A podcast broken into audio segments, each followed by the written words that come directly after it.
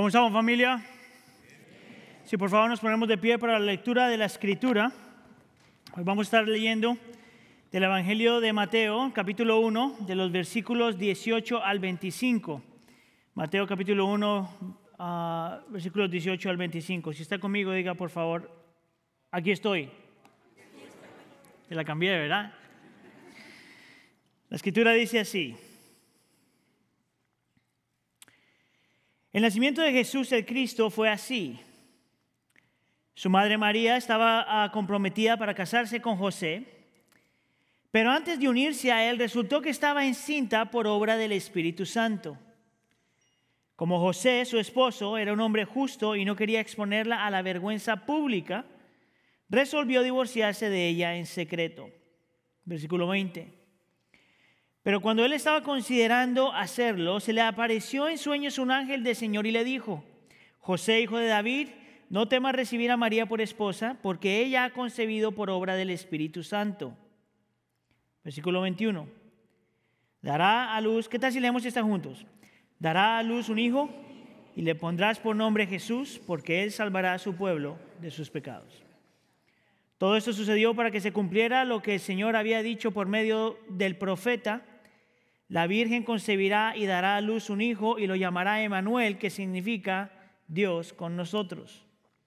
Cuando José se despertó, hizo lo que el ángel del Señor le había mandado y recibió a María por esposa, pero no tuvo relaciones conyugales con ella hasta que dio a luz un hijo, a quien le puso por nombre Jesús. Oremos. Dios nuestro, eh, Venimos ante ti, Señor, pidiéndote que nos ayudes cada vez más a entender qué es lo que estamos celebrando en esta Navidad.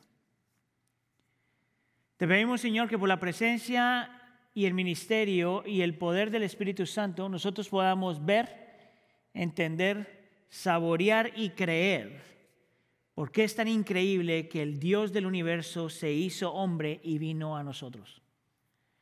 Por favor, Señor, permítenos ver lo que quieres que veamos hoy.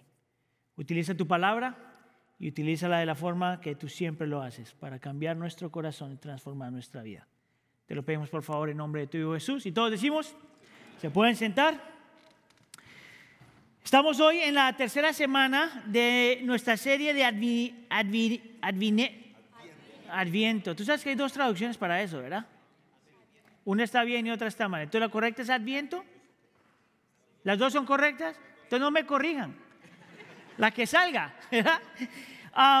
estamos en esta serie de Adviento y hemos estado haciendo esta serie que, que, la llamamos la promesa de Navidad. Y lo que hemos estado haciendo entonces como iglesia es viendo algunos momentos en la historia del nacimiento del Señor Jesús.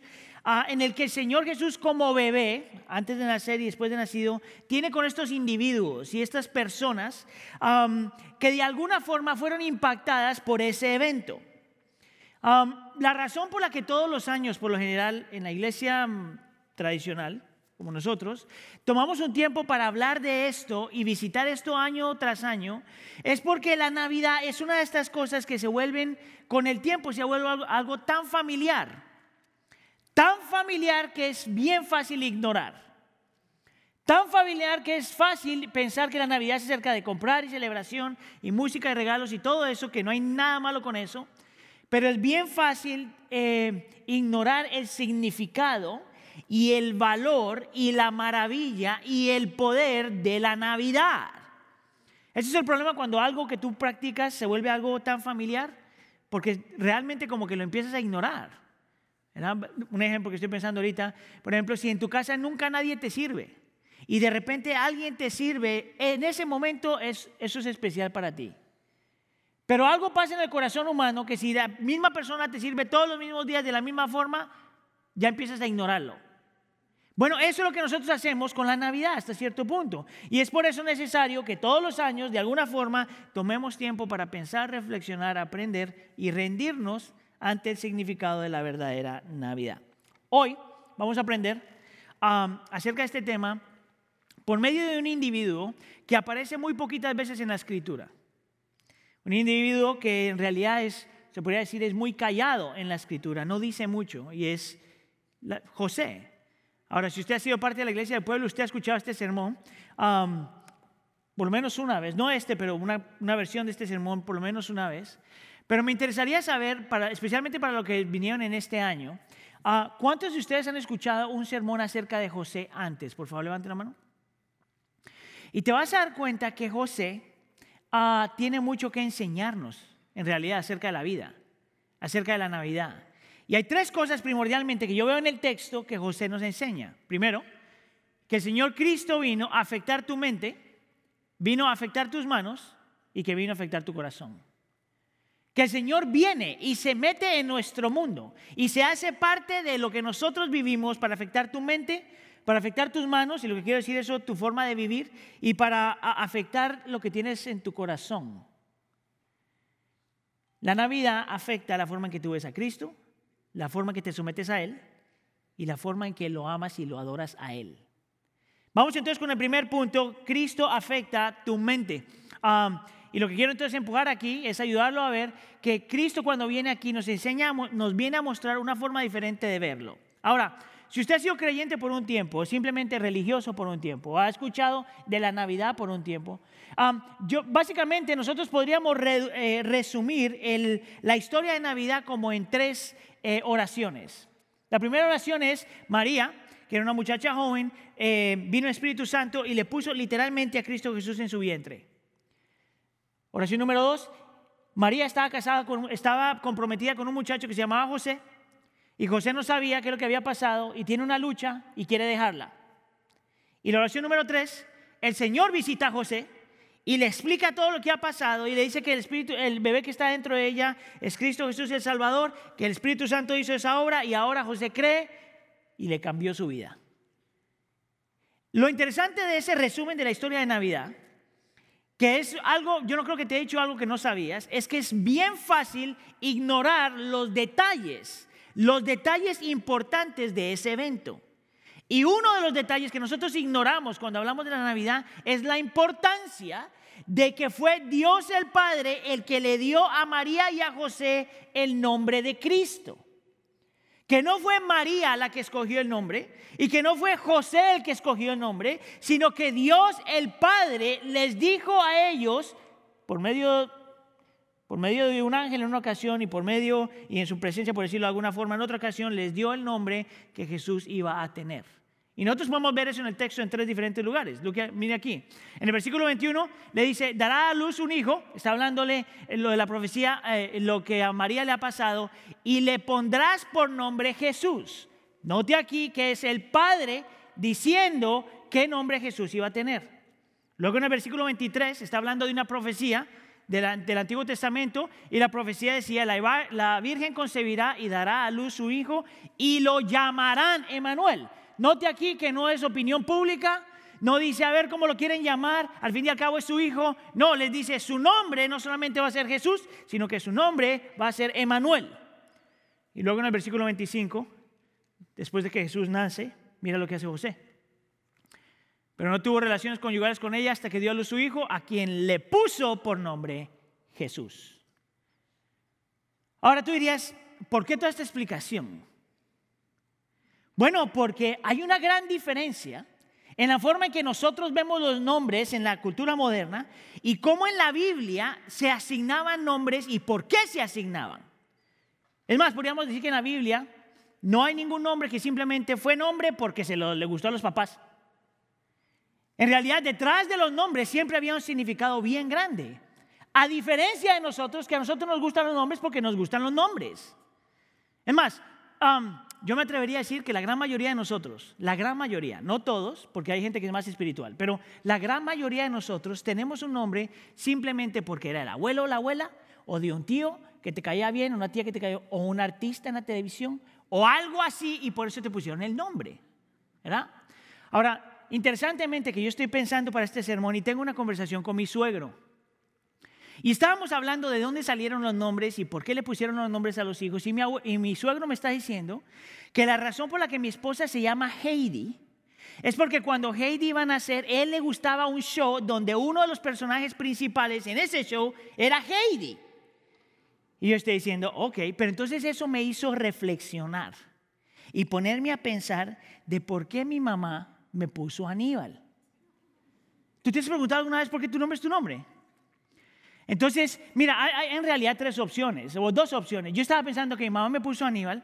Ah, una, porque ese es el nombre de un criminal famoso en la televisión, ¿verdad? Aníbal el caníbal, ¿verdad? E, esa es una opción, ¿verdad? Pero mi mamá es una mujer del Señor, entonces yo digo, no creo que me haría eso, ¿verdad? La segunda razón por la que yo pienso que me llamó Aníbal, pensaba porque me llamó Aníbal, es porque en la historia, en el mundo romano, hubo un general, un militar que fue súper importante, súper poderoso, súper fuerte y yo digo, a lo mejor esa fue la razón por la que mi mamá escogió ese nombre para mí.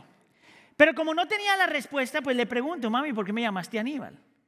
Y su respuesta bien simple me dijo, mira, cuando tú ibas a nacer, había un show que a mí me encantaba, se llamaban Los Magníficos. ¿Ustedes se acuerdan? En inglés se llama The A-Team. Y en ese grupo, el líder del grupo, escucha aquí, si esto no es providencial, el, líder del grupo se llamaba Aníbal. Y Aníbal era el líder, era extremadamente buen mozo. Déjeme terminar. Extremadamente inteligente, extremadamente habilidoso. Déjeme terminar. Y extremadamente carismático. Ahí está mi mamá.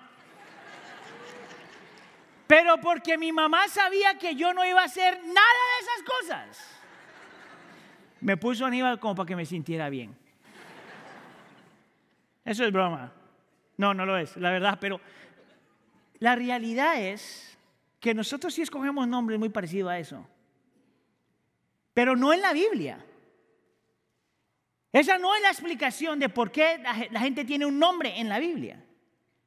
En realidad, cuando tú miras la escritura, te das cuenta que los nombres tenían tres propósitos.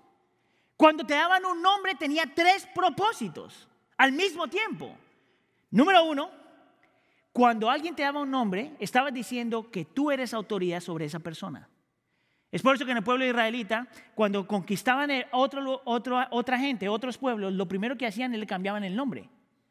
Porque en el cambiarle el nombre, tú le estás diciendo a eso, tú me perteneces a mí, yo soy tu autoridad. Bien interesante. Es por eso que los niños no se ponen su nombre, usted le da el nombre a los niños.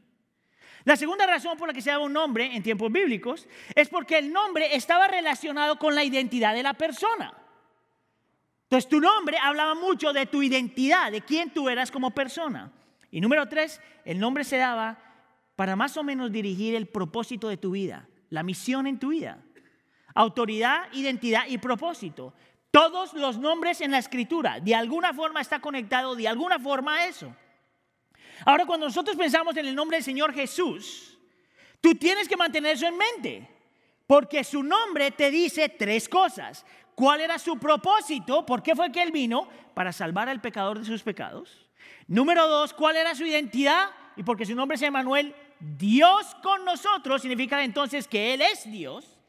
Pero número tres, que es la más práctica de todas, es que la razón por la que José y María no le ponen el nombre al Señor Jesús, sino que es el Padre el que le da el nombre al Señor Jesús, es para que nosotros sepamos que nadie tiene autoridad sobre Cristo. Cristo es la última autoridad, la suprema autoridad que nosotros no tenemos el privilegio de nombrar a Jesús como nosotros queramos, queramos nombrarlo, que Cristo es el que nos nombra a nosotros, que todo en la creación, todas las personas, todo lo creado se tiene que someter a Él, porque Cristo Jesús no solamente es el Salvador del mundo y no solamente es Emanuel Dios con nosotros, sino que ese Cristo que nació en un pesebre es Rey y es Señor. ¿Tú sabes por qué nosotros necesitamos acordarnos de eso en la Navidad? Porque nuestra lucha es querer pensar que nosotros podemos hacer de Cristo lo que nosotros queremos que Él sea. Parte de la lucha que nosotros tenemos es que no queremos nosotros someternos a Cristo, sino que Él se someta a nosotros. Parte de la lucha es que queremos que Cristo se ajuste a nuestros deseos, se ajuste a, nuestros sueños, en vez de nosotros ajustarnos y someternos a lo que Él dice. Ese es un problema en la cultura. Ese es un problema dentro de la iglesia, donde nos encanta Cristo como Salvador y nos encanta Cristo, Emanuel, Dios con nosotros, pero ese mismo Cristo es Señor. Mira, añísimos atrás, te estoy hablando de añísimos, 30, 50 años atrás, nació un hombre que se llamó Wilbur Rees. Y él escribió un libro que se llamaba Three Dollars Worth of God. Tres dólares, eh, no sé, Three Dollars Worth of God. Este hombre en este libro escribe, está eh, haciendo una crítica a la sociedad donde dice que la cultura religiosa, escucha aquí, no, no los no creyentes, no los ateos, sino la cultura religiosa tiene la tendencia de comprar, entre comillas, comprar la suficiente religión como para sentirse cómodo. ¿Escuchó? Pero no compran lo suficiente como para tener que cambiar. ¿Escuchó? Ahora, antes de que usted empiece a pensar en alguien más, piense en usted. Él escribe entonces este poema. Y esta es mi traducción de poema, entonces no, no pienso que esté bien, pero para que tenga la idea. Mira lo que dice. Me gustaría comprar tres dólares de Dios, por favor. No lo suficiente para explotar mi alma o perturbarme el sueño, pero lo suficiente como para sentirlo como si fuera una buena taza de leche en la noche. No, no, quiero lo suficiente de Dios para que tenga que amar a un hombre negro o trabajar con un inmigrante. Quiero un éxtasis, no transformación. Quiero calor del vientre de mi madre, pero no un nuevo nacimiento. Quiero una libra de lo eterno en una bolsa de papel. Me gustaría comprar tres, dólares, tres pesos de Dios, por favor. ¿Puedes ver el sentido de lo que le está diciendo? Es querer tomar a Cristo, baby Jesus, como, y acomodarlo a lo que tú quieres. Y hacer de él lo que tú quieres. Y anhelar que él se comporte como tú quieres. Entonces hay otro hombre que creó realmente una forma para nosotros saber si, de la forma que tú ves a Cristo es como la Biblia dice que tienes que verlo, como la máxima autoridad, o si ves a Cristo como tú quieres. Y este hombre se llama Daniel Doriani, o Daniel Doriani, que es un profesor, uno de los profesores del seminario donde, donde yo estudié. Y él dice esto, si realmente confesamos que Jesús es el Señor, también debemos estar dispuestos a doblegar nuestra voluntad a la suya. Incluso si sus directivas o lo que nos pide hacer no nos parecen desagradables o tontas. ¿Sabes lo que significa eso? Cuando el Señor te pide que hagas algo y tú dices, no, el Señor no puede estar diciendo eso. La prueba de lealtad, yo diría la prueba de verdadera conversión, la prueba de nuestra sumisión al Señor llega cuando su voluntad cruza nuestra voluntad.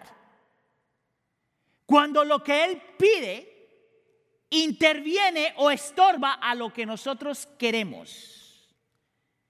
Por eso te estoy diciendo que esta es la parte donde tú no puedes pensar en nadie más, tienes que pensar solamente en tu corazón. Es Dios Señor, es Cristo Señor en la forma en que tú trabajas, por ejemplo.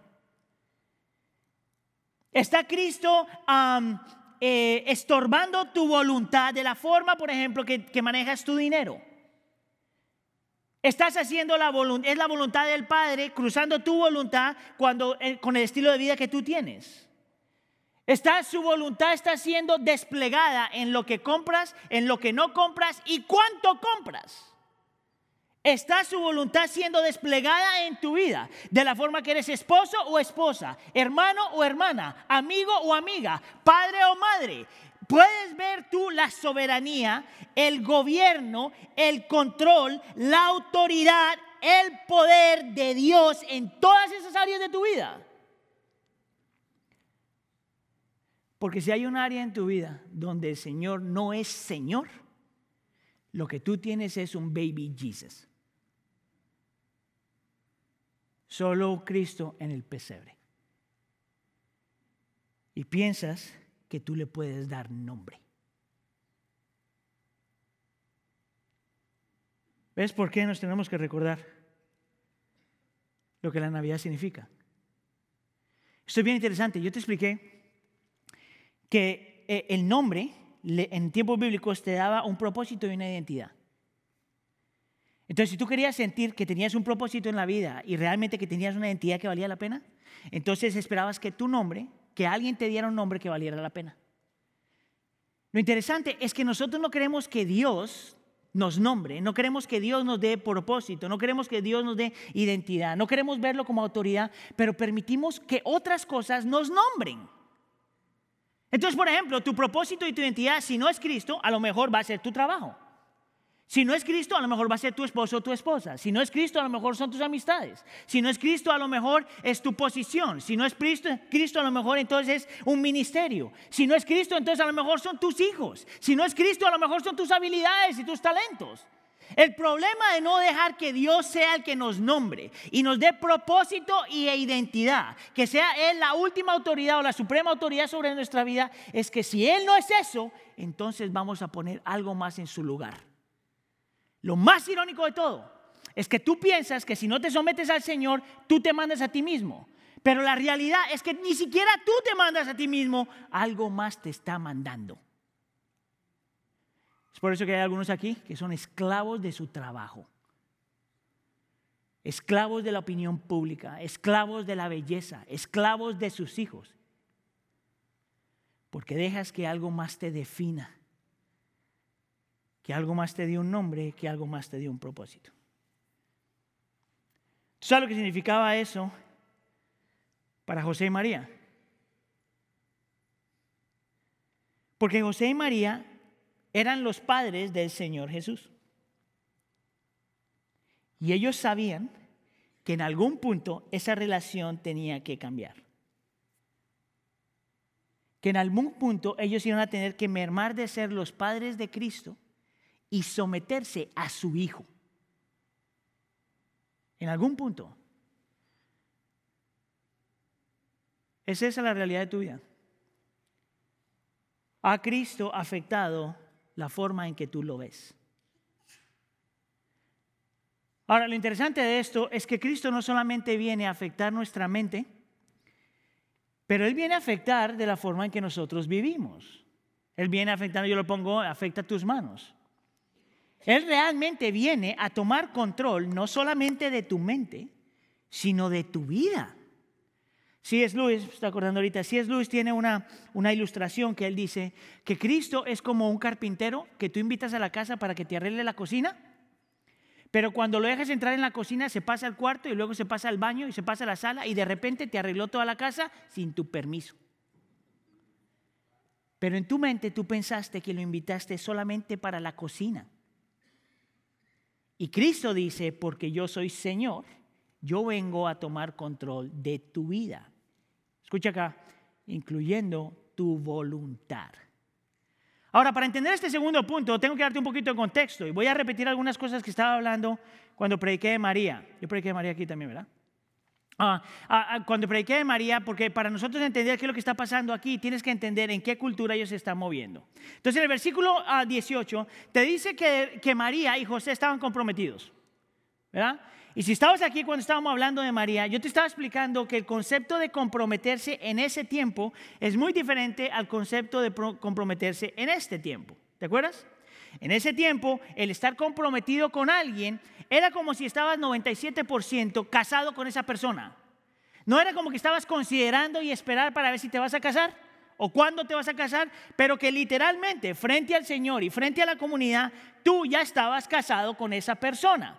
Lo único que no podías consumar o, o unirse con esta persona hasta después de un año.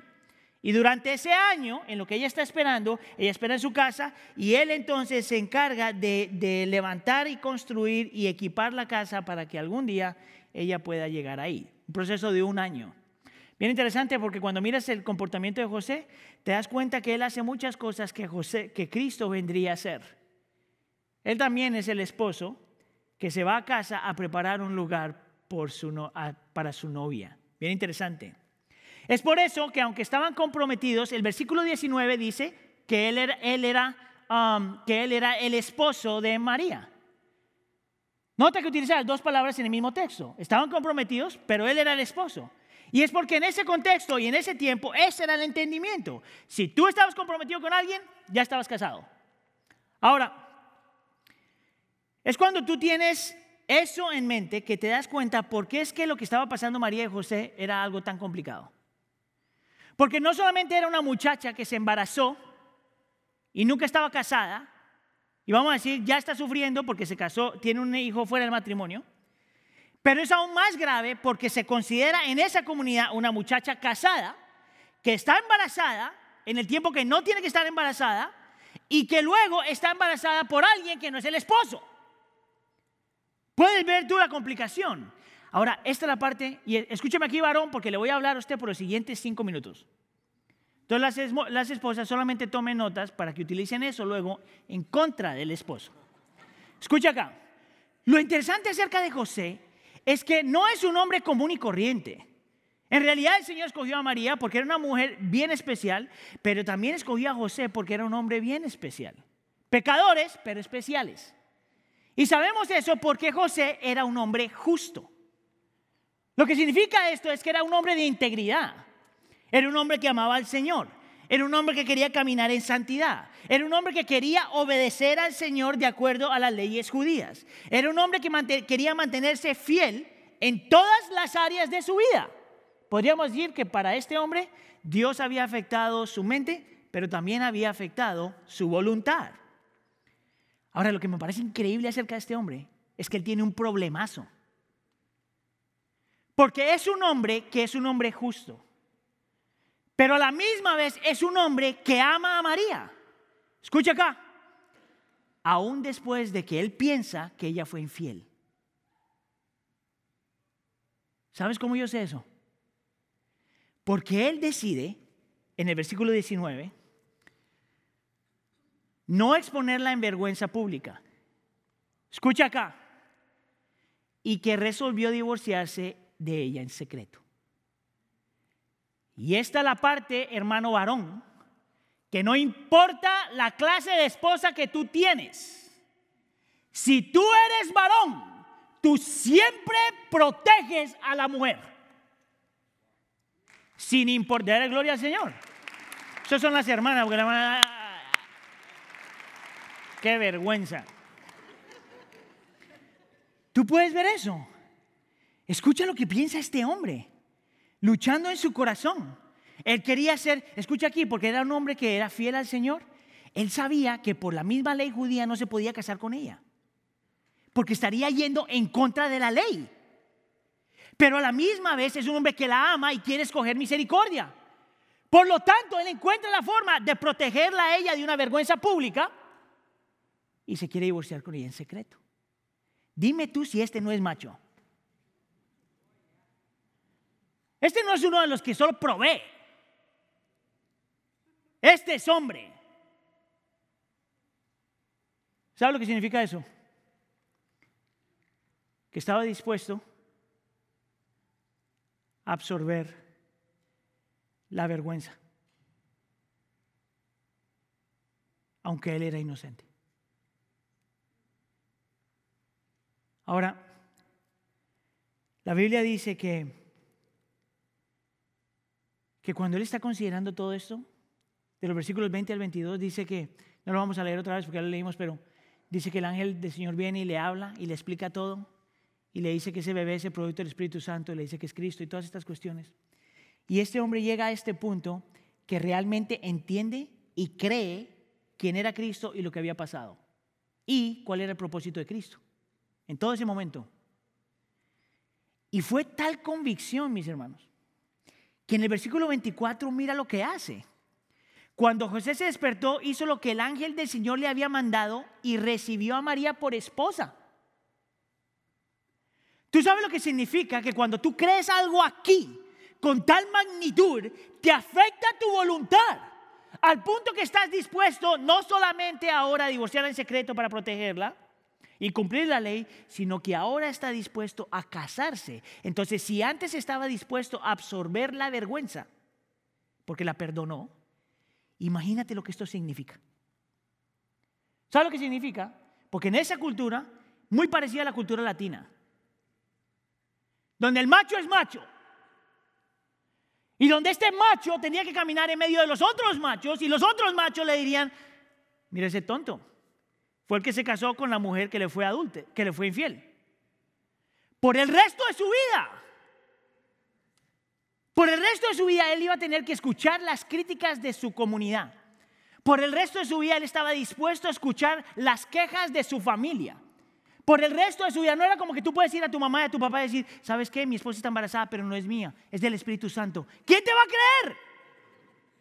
Pero este hombre está dispuesto hacer lo que tiene que hacer, porque su mente afectó su voluntad, porque lo que él entendió acerca de Cristo afectó su voluntad, porque él simplemente estuvo dispuesto a hacer lo que tenía que hacer. Estaba dispuesto a absorber la vergüenza, estaba dispuesto a amarla, estaba dispuesto a protegerla, estaba dispuesto a ser rechazado, estaba dispuesto a adoptar a Cristo, estaba dispuesto a quedarse sin importar lo que fuera a pasar.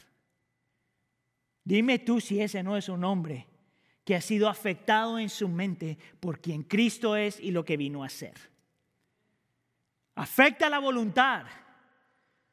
La Navidad es acerca de nosotros una vez más dejar que Cristo no solamente afecte nuestra mente, sino nuestra voluntad. Y parte de la razón por la que tú tienes que dejar que eso pase en tu vida es porque si hay un área donde tú luchas, es en tu voluntad. Si hay un área donde yo lucho, es en mi voluntad. Mira lo que dice este autor. Una de las cualidades oscuras del carácter del pecado, que no reconocemos tanto como debiéramos, es nuestra falta de voluntad. Nos falta voluntad para estar dispuestos a hacer lo que Dios dice si no tiene sentido para nosotros. Nos falta voluntad para estar dispuestos a desventajarnos por las necesidades de otra persona. Regularmente no estamos dispuestos a esperar, a menudo no estamos dispuestos a ser abiertos y honestos. Con demasiada frecuencia no estamos dispuestos a considerar la, la reprensión amorosa de otro. Luchamos por estar dispuestos a decir no a nuestros propios pensamientos y no a nuestros deseos equivocados. A menudo, nos cuesta estar dispuestos a responder el llamado de Dios. A menudo no estamos dispuestos a admitir que estamos equivocados. Con demasiada frecuencia luchamos por servir voluntariamente y dar generosamente. La falta de la voluntad es uno de los poderosos resultados del pecado no estar dispuestos. ¿Ves por qué año tras año tú tienes que escuchar una y otra vez por qué Cristo vino? No solamente para meterse en nuestro mundo, sino para afectar la forma en que lo vemos y afectar nuestra vida. Ahora la pregunta que te tienes que hacer es, ¿qué relación existe entre la mente y la voluntad. Porque la información no es suficiente. Mire, si la información fuera suficiente, ninguno de nosotros pecaríamos. Porque nosotros sabemos tanto que sabemos lo que el pecado es y la consecuencia del pecado. Mire, el mejor ejemplo que yo siempre utilizo es esto, es si la información fuera suficiente, entonces ninguno de nosotros comería comida chatarra. Porque si tú, tú sabes, tú lo has leído, tú lo has escuchado, y en el papelito que viene con la comida chatarra te dice, si te comes esto, te mueres. Y todavía te lo comes. Porque la información no es suficiente entre la información en tu mente y tu voluntad, tiene que haber algo en medio. Y es aquí mi tercer punto. Cristo viene a afectar también tu corazón, lo que amas. Mire, yo puedo argumentar que lo que cambió a José no era que supo cómo pensar. Lo que cambió a José no fue solamente que era un hombre de voluntad. Lo que cambió a José fue que su corazón fue transformado frente a la realidad de quien Cristo es y lo que vino a hacer.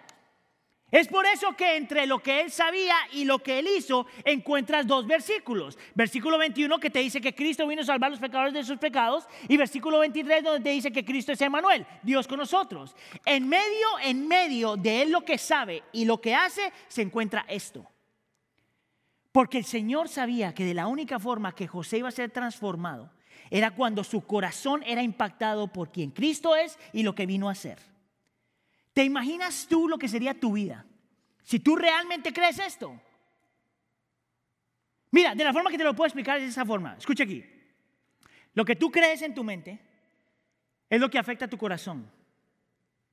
Y lo que afecta a tu corazón, eso es lo que tú vas a adorar.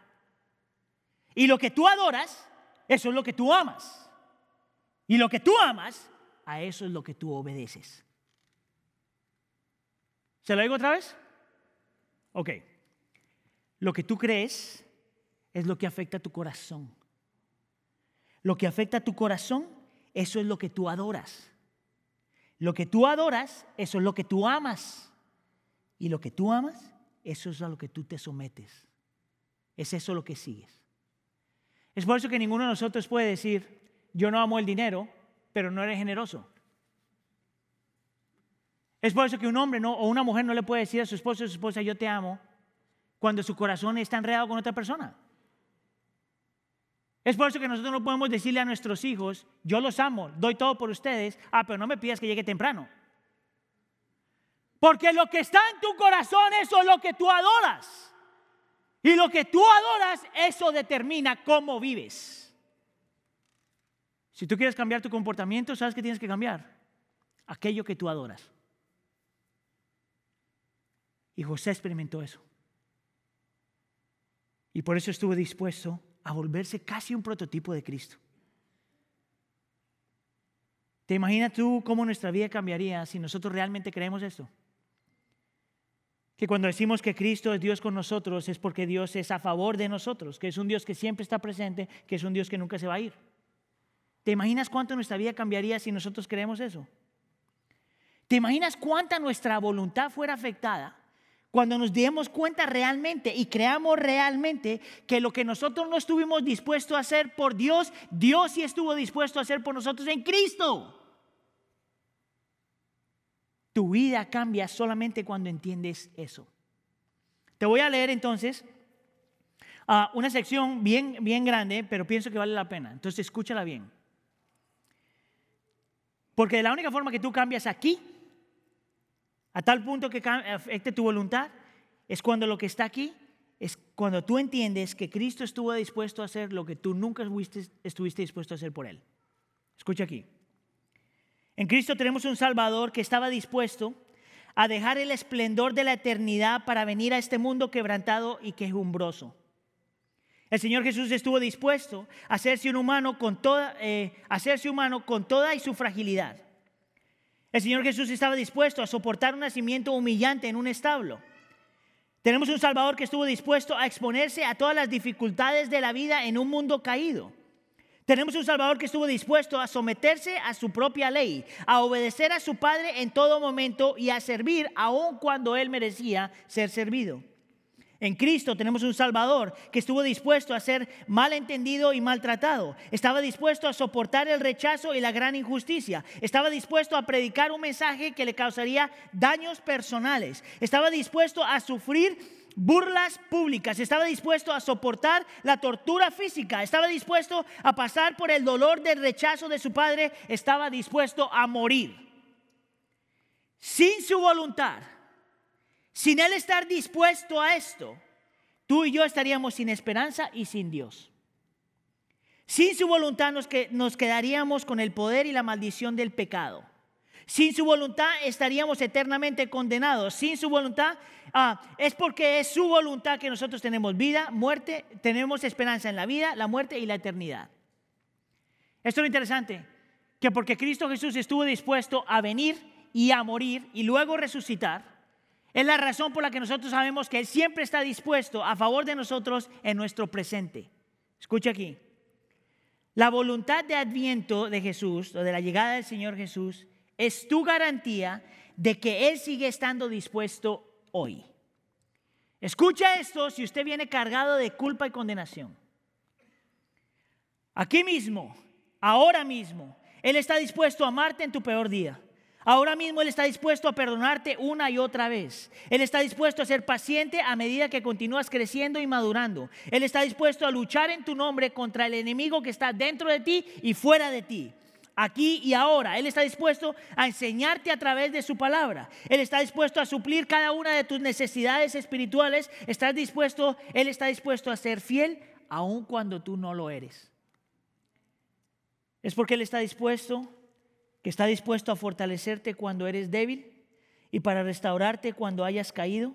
Él está dispuesto a, confortarte cuando estás desanimado y protegerte cuando entras en peligro. ¿Ves por qué Cristo no puede ser simplemente información aquí? Eso no es suficiente para cambiar tu voluntad. Es cuando la información que está aquí se mueve aquí y se, mueve la y se vuelve en la persona que tú más amas y más adoras. Si Cristo y su obra redentora en la cruz del Calvario no se vuelve crucial aquí, tú nunca puedes cambiar. Te cansas de tratar de ser bueno. Esto es lo más triste de todo que aquí hay gente que genuinamente quieren ser buenos. Y estás genuinamente equivocado. Porque lo único que cambia es cuando Cristo afecta tu mente y afecta tu corazón para que así afecte tu voluntad. Amén. Oramos. Señor. No hay forma de abrir la escritura y no ser confrontados con la realidad de nuestra vida. No hay forma, Señor, de abrir la escritura y reconocer que si tú no vienes por nosotros, nosotros estamos completamente perdidos. No hay forma, Señor, de exponernos a la realidad de la Navidad y reconocer que tú viniste a hacer lo que nosotros nunca quisimos hacer por ti. Que estuviste dispuesto a entrar a nuestro mundo, a entrar en nuestro dolor, a entrar en nuestro sufrimiento, a entrar en nuestra lucha, a entrar en nuestro dolor. Pero no simplemente para darnos compañía, sino para sacarnos de nuestra miseria, para sostenernos en medio de la lucha para darnos un sentido de libertad, paz y alegría. Tú vienes a este mundo para sacar el mundo de nosotros. Señor, mi oración para la iglesia del pueblo es que podamos ver, creer, aceptar de tal forma, de tal forma que no solamente afecta nuestra mente y nuestra voluntad, pero que afecta nuestro corazón.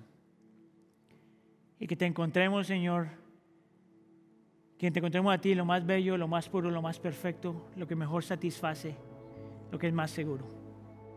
Te lo pedimos por favor en nombre de tu Hijo Jesús. La iglesia dice...